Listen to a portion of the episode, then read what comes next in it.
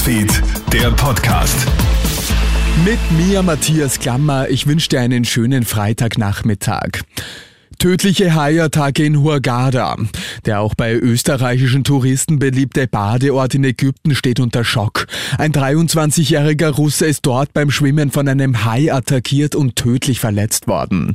Eine Hotelangestellte soll zuvor noch die Haiflosse entdeckt und die Gäste aufgefordert haben, sofort aus dem Wasser zu kommen. Zu spät für den jungen Mann. Er ist an den Folgen der Bisse verblutet. Experten warnen aber vor falscher Panik. Haiangriffe sind sind extrem selten, können aber natürlich auch in Ägypten nicht völlig ausgeschlossen werden. Herbert Futterknecht von Shark Project Austria.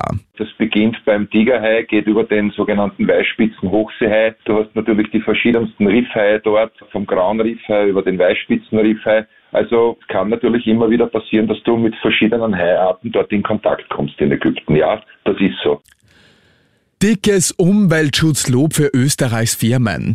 Im Vorjahr hat es erstmals in den 2000er Jahren mehr Dienstreisen per Zug als per Flugzeug gegeben.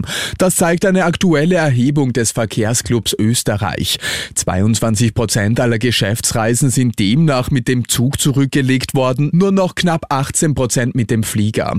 Christian Kratzer vom Verkehrsclub Österreich. Es sind Fortschritte, die erzielt werden. Es sind Schritte in die richtige Richtung und es ist natürlich natürlich aus Umwelt- und Verkehrssicht erfreulich, wenn hier Flugreisen vermieden werden und stattdessen die Bahn genommen wird. Damit werden Treibhausgase vermieden und unsere Klimabilanz verbessert. Die Hälfte der Dienstreisen wird aber noch mit dem Auto zurückgelegt, wobei gerade die Firmen immer stärker auf E-Autos setzen.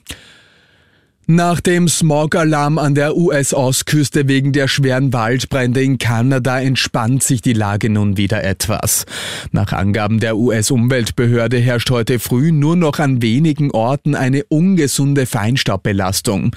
Vielerorts sind die Luftverschmutzungen aber noch so stark, dass vor gesundheitlichen Gefahren für besonders gefährdete Bevölkerungsgruppen gewarnt wird, unter anderem für Menschen mit Atemwegserkrankungen.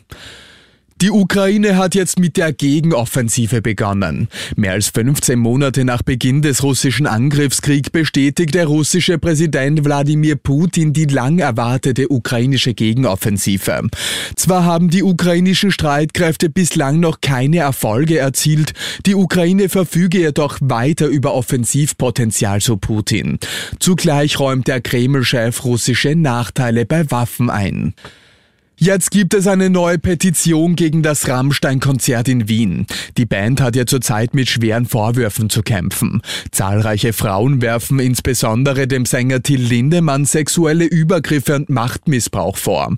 Die Petition richtet sich an die Konzertveranstalter Arcadia Live und die Betreiber des Ernst-Happel-Stadions, wo Rammstein am 26. und 27. Juli auftreten soll. Bislang haben über 4000 Menschen ihre Unterschrift abgegeben abgegeben.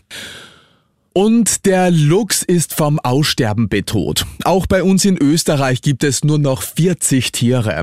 Davor warnt die Umweltorganisation WWF am heutigen Internationalen Tag des Luchses. Es gibt kaum Nachwuchs, weil den Raubkatzen ihr Lebensraum genommen wird.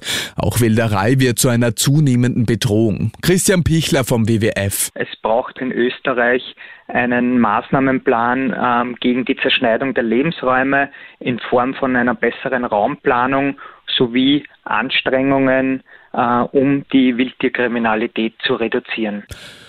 Und in Niederösterreich wurde jetzt angeblich ein Braunbär gesichtet. Darüber berichten jetzt die Marktgemeinde Herrnstein und die Gemeinde Matzendorf-Hölles im Bezirk Wiener Neustadt.